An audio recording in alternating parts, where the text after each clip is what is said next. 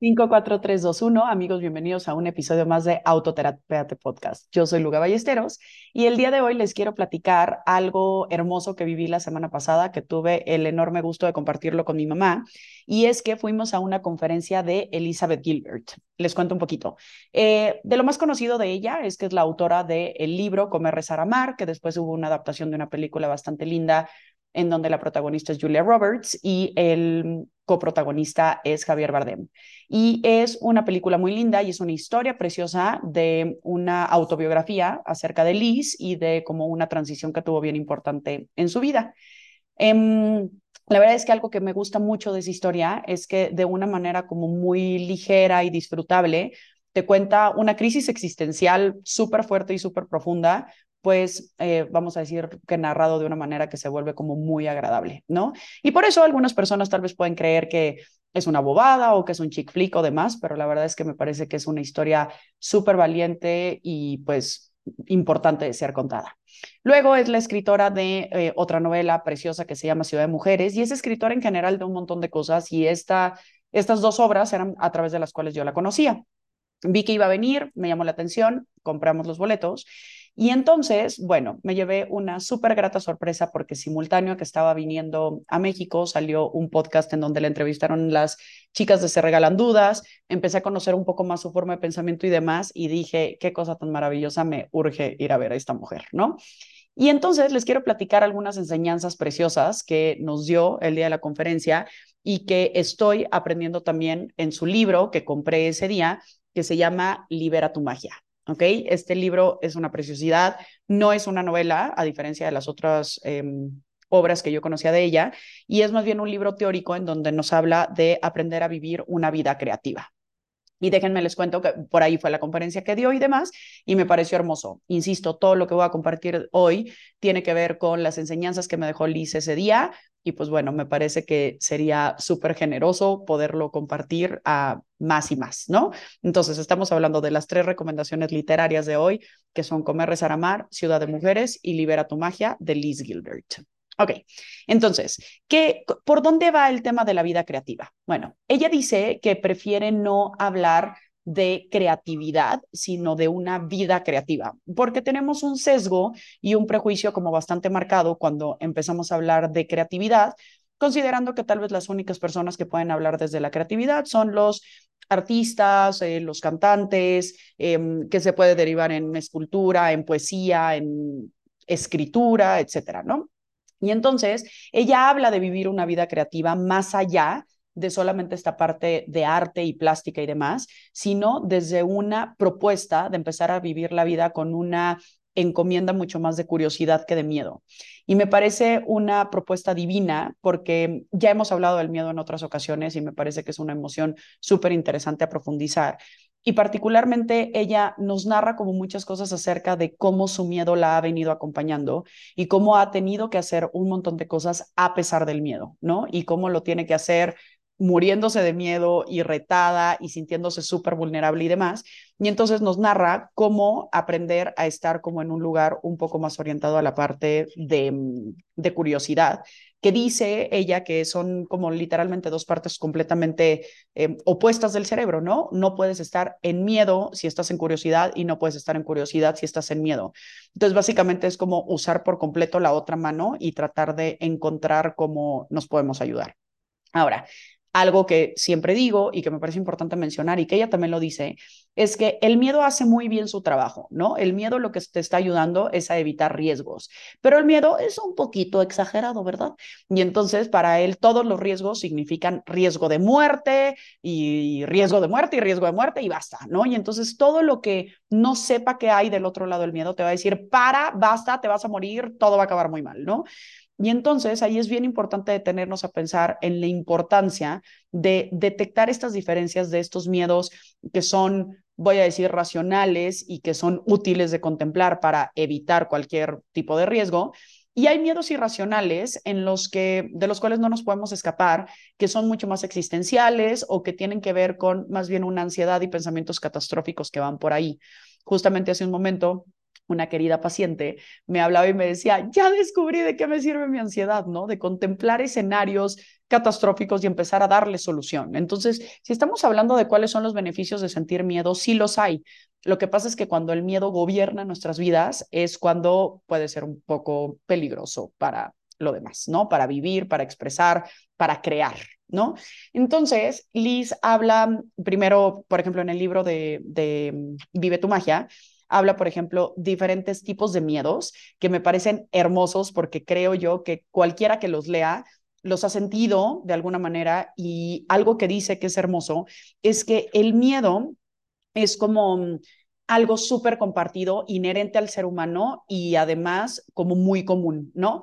Mientras que la curiosidad es un camino totalmente de abundancia y justamente de esta parte de creatividad, porque entonces la creatividad y curiosidad de cada quien siempre va a ser distinta, no así el miedo. El miedo va a ser pues bastante parecida, ¿no? Bastante parecido, perdón. Entonces, una de las partes de miedo que viene por aquí es que temes a no tener talento, que temes a que te rechacen, te critiquen, te ridiculicen, malinterpreten o lo que es peor, te ignoren. Temes a que no haya mercado para tu creatividad y por tanto no tenga sentido dedicarte a ella temes que lo que puedas hacer ya lo ha hecho alguien antes y mejor, temes que todo el mundo lo haya hecho ya antes y mejor. Temes que alguien te robe las ideas, así que te parece más seguro mantenerlas escondidas. Temes que no te tomen en serio, temes que tu trabajo no sea lo bastante importante política, emocional o artísticamente para cambiar la vida de nadie. Temes que tus sueños sean algo de lo que debas sentirte avergonzado. Temes que un día al mirar atrás tus empeños artísticos te parezcan una gigantesca pérdida de tiempo, dinero y esfuerzo. Temes no tener la disciplina necesaria, la disponibilidad, una, dos, tres, la disponibilidad laboral, la independencia financiera o las horas libres necesarias para centrarte en inventar o explorar. Temes no tener la formación o la carrera necesarias, estar demasiado gordo, demasiado flaco, demasiado alto, demasiado bajo temes eh, que te tomen por un intruso, un tonto o un narcisista. Temes contrariar a tu familia con lo que puedas revelarles. Temes eh, que, lo que puedan decir tus compañeros y colegas y expresas en voz alta tu verdad personal. Temes dar rienda suelta a tus demonios interiores y no tienes ningún deseo de hacerles frente. Temes haber dado ya lo mejor de ti. Eso me parece bien interesante. Cuando ya creaste, es como, ok, ¿cómo voy a superar algo que ya fue exitoso, no? Temes no tener nada que dar. Temes haber desatendido tu creatividad durante tanto tiempo que ya no puedas recuperarla. Temes ser demasiado mayor para empezar. Temes ser demasiado joven para empezar, ¿no? Todo esto eh, todavía va, falta una, ¿no? Temes que ya que te ha salido bien una cosa en la vida, eh, no pueda irte bien en otra más. Temes que, puesto que nunca te ha salido nada bien, ¿para qué molestarte? Y temes ser un inútil. Menciona en esta lista que pues a final de cuentas hay muchos más miedos que solamente estos, pero a final de cuentas yo creo que muchos de nosotros cuando de pronto viene una idea a nosotros y que Liz dice que así que las ideas van así como flotando en el mundo y que de repente llegan y escogen a una persona y le dicen como, hey, esta podría ser una buena idea. Todas las personas naturalmente vamos a decir, qué emoción, sí, quiero hacer esa idea, ¿no? Pero ¿qué nos va a detener? Justo todos estos miedos, ¿no? Todos estos miedos de cómo, a qué hora, pero como yo, pero si me dedico a otra cosa totalmente, pero y si no genera dinero, pero, ¿no? Y que vivimos a final de cuentas en un mundo que está como tan orientado a la parte de éxito tangible y sustentable, que en el momento que pensamos en la posibilidad de crear algo que se vuelva totalmente intrascendente, entonces es como si se mermara nuestro nuestra voluntad o nuestra motivación para crearlo simplemente por el gusto de crearlo, ¿no? Es como esta parte que para mí es bien interesante en el momento que acompaño en terapia, que es como si estás trabajando en terapia para curarte, o sea, así como para que se te acaben los problemas, pues te vas a llevar una muy grata, eh, una muy ingrata sorpresa en tu proceso de sanación, porque vas a ir encontrando otras cosas. Creo que más bien el reto de la creatividad, igual de la sanación, es como transitar en ello y aprender a disfrutar mientras se está transitando. Y algo que ella dice es que justamente en esta parte del miedo es bien importante como considerarlo como parte natural de nuestro ser y que muchas veces va a buscar estar hablando, ¿no? Y que va a querer venir y que va a querer estar. Y entonces es como, ok, no voy a hacer como que el miedo no existe, no voy a hacer como de hazlo sin miedo, porque el miedo es una parte natural del ser humano, ¿no? Simplemente lo que ella sugiere, y me encantó esta historia que nos narra aquí, es eh, una carta que le hace al miedo y dice, Estimado miedo, Creatividad y yo estamos a punto de emprender un viaje juntas. Entiendo que nos vas a acompañar porque siempre lo haces. Reconozco que crees que tienes una misión importante en mi vida y que te tomas tu trabajo en serio.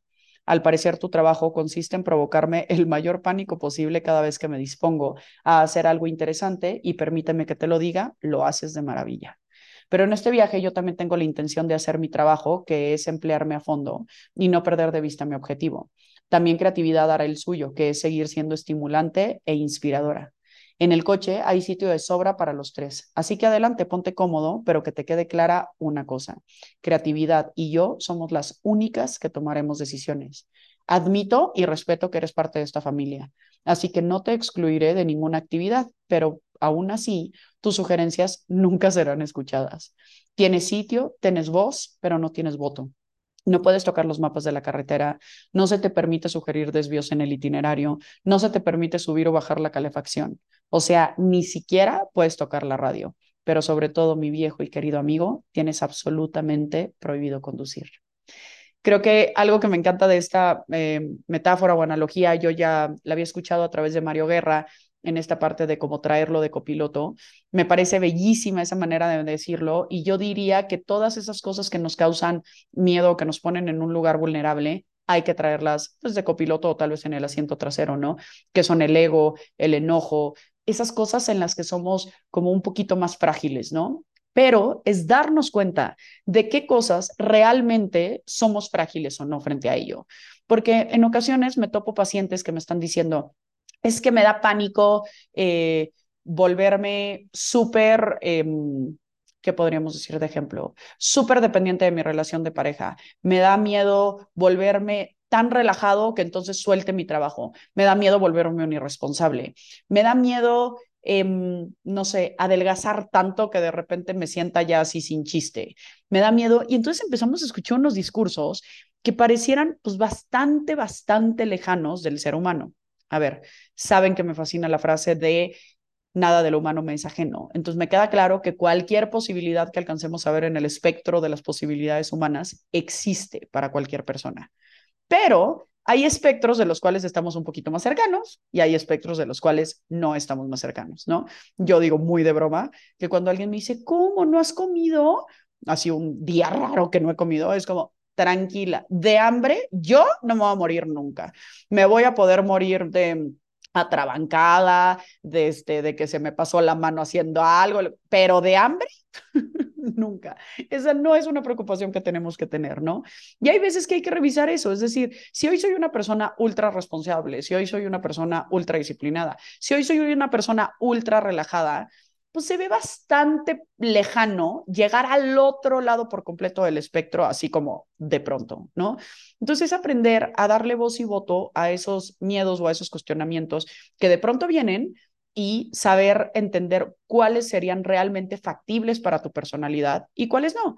Hay personas que son súper mesuradas, o sea, que no se tienen que preocupar por ser intensos. Hay personas que somos muy intensas y que nos tenemos que preocupar por ser mesurados y ponernos límites. Hay personas que naturalmente buscan irse a su interior y aislarse del entorno para buscar qué hay en ellos y eso es natural, entonces tal vez, eh, pues obviamente lo que les tocaría tal vez es buscar esa parte de otredad, de relación y demás. Pero vemos los que somos súper extrovertidos que en realidad es como, me da miedo volverme un ermitaño, eso no va a pasar, no te preocupes, ¿no?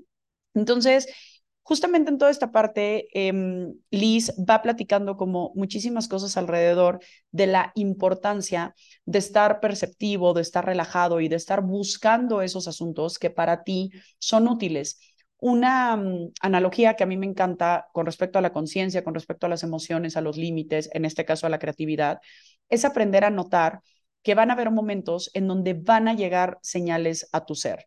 Hay quien hace muchos años, una sobrina preciosa, me habló del pajarito del alma. Hay quien eh, habla tal vez como de un llamado, hay quien habla tal vez de una señal o de una intuición. Lo que quiero decir es que hay susurros que hay en nuestro interior que nos avisan, esto ya no está tan padre, esto sí, etcétera.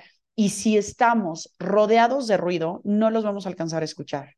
Ahora, ¿qué enorme valor implica alcanzar a escuchar la idea y ponerla en marcha? Y algo que Liz explica de una manera espectacular es que las personas que son realmente creativas y que viven una vida creativa son las personas que son altamente sensibles, no las que son altamente rudas. Y me encantó esta explicación, me pareció clarísima y preciosa y se las quiero compartir. Ella decía, las ideas llegan a absolutamente todos los seres humanos, ¿no? Y van a haber una cierta población que va a decir, ok, voy a emprender la posibilidad de hacer la idea que puede ser un negocio, que puede ser escribir un poema, que puede ser em, empezar a tocar un instrumento, que puede ser iniciar un proyecto de altruismo, lo que sea. Llega una idea y la implementas. Y algo menciona, siempre al día siguiente de implementarla o un rato después de implementarla, vienen todos tus miedos a decirte cómo todo esto no va a funcionar. Y hay una profunda sensación de vergüenza pero de una vergüenza tipo la que habla Brené Brown, que ya lo platicaremos en un siguiente episodio, que es una vergüenza profunda de sentirte en la no dignidad, en el no merecimiento de existir y de formar parte de este mundo, de ser amado, de ser reconocido. Es una vergüenza que no tiene que ver con el, ay, qué pena que se me cayeron los calzones. No, no, es como una vergüenza existencial de no ser digno de existir. ¿no? Entonces, lo que, lo que quiere decir ella con el tema de, de vergüenza es que ponemos en marcha la idea, de pronto vienen todos estos asuntos como de miedos, los miedos nos provocan un profundo sentido de, de, vergüenza y entonces aquí es donde se divide y donde se bifurca esta parte de los dos tipos de personas. Las personas rudas, ¿qué van a hacer? van a ver esta vergüenza, no se van a sentir cómodos con la vulnerabilidad y van a decir, vámonos, se acabó. O sea, yo no puedo estar viviendo en este lugar tan incómodo, yo no me voy a poner en este lugar en donde me pongo en riesgo, en donde mi reputación se pone en riesgo, en donde el fracaso se vuelve súper tangible y entonces voy a decidir desertar de la idea. ¿Para qué? Para seguir viviendo bajo las normas y estatutos sociales que para mí son cómodos y que ya manejo. Y dice que las personas realmente sensibles, y esto me parece bellísimo, es que en el momento que se detectan en un lugar así, en lugar de que la vergüenza los retraiga y digan no, se acompañan desde un lugar más amoroso, se hablan desde la compasión, se hablan desde el cariño y es como, pues mira, quién sabe qué nos va a salir, pero pues vamos a intentarlo, la podemos pasar bien en el camino, vamos a hacernos de aliados, vamos a tener una red de apoyo y me parece hermoso esta manera de trabajarlo porque entonces ahí es donde surge la posibilidad de empezar a emprender ese camino con mayor certeza. Y creo que algo que yo he encontrado recientemente en todas estas autoras maravillosas como son Coral Herrera y Glennon Doyle y Brené Brown y mm, Elizabeth Gilbert y muchas más y muchas más teorías que para mí son apasionantes, es esa posibilidad de mirarnos desde ojos compasivos. Yo por muchos años tuve un discurso como muy orientado a la efectividad, al logro, a demostrarte quién eres, a tomar las riendas de tu vida y demás, que me parece que es un buen camino para iniciar cuando tal vez llevas viviendo una vida basada en victimización, en esta dependencia natural que tenemos de niños y de adolescentes hacia nuestros papás, cuando estamos formando esta, e, este ser que va desde el hago, ¿no?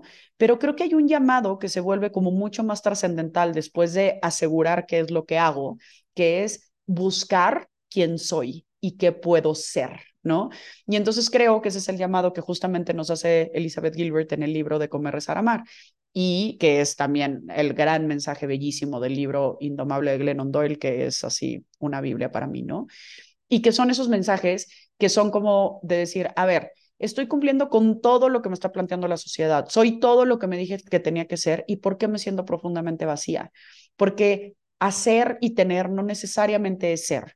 Y digo no necesariamente porque sin duda habrá cosas de la tangibilidad que no sean muy reconfortantes y que no sean muy disfrutables para confirmar quiénes podemos llegar a ser.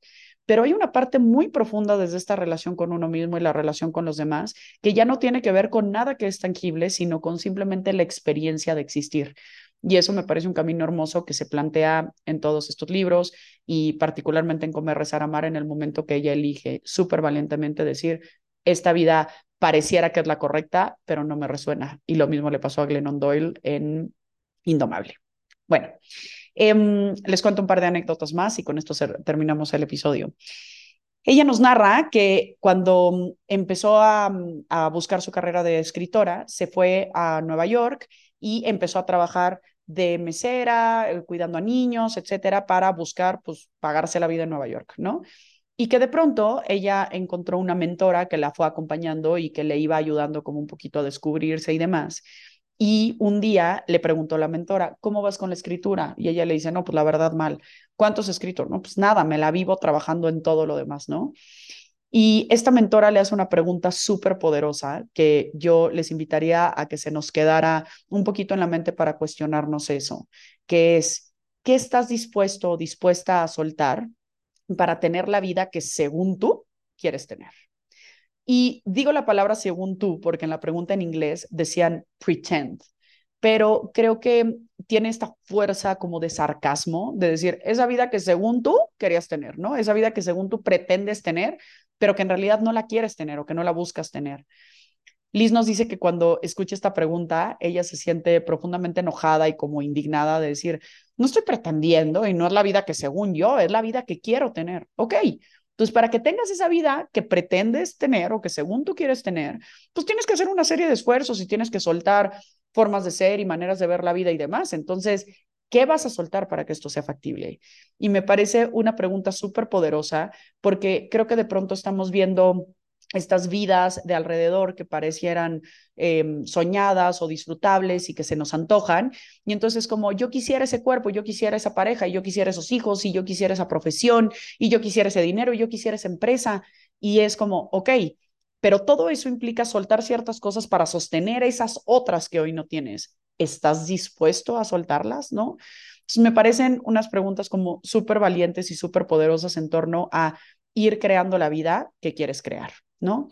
Y la segunda anécdota que me pareció hermosa, que ella nos, nos contó a lo largo de la, de la conferencia, es que ella nos estaba platicando de esta como importancia enorme de revisarnos continuamente en una vida creativa desde las cuestiones más simples y decía que no es factible llegar a esa vida creativa porque, y lo narraba ella en primera persona, pero me pareció de veras precioso y me hizo como resonar muchísimo en cómo yo veo la vida, que es, yo me despierto todos los días mentalmente enferma. Ese era su comentario.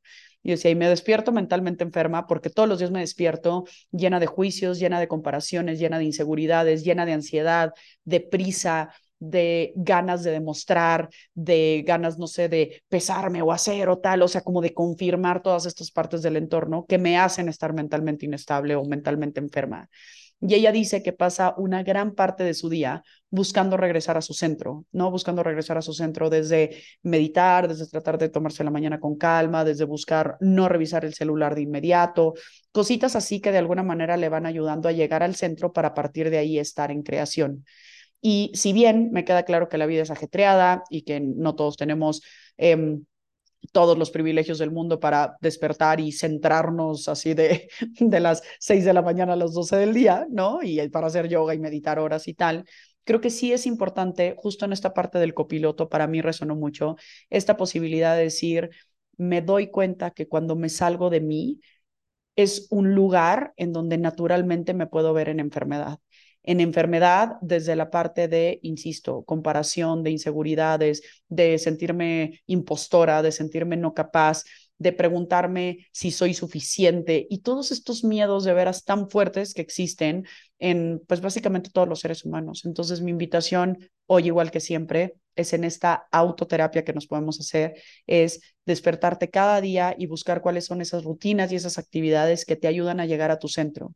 Porque cuando estás en tu centro estás en paz y es cuando te comparas y cuando estás en estas demandas y exigencias de lo demás, en donde de pronto se te puede salir de las manos.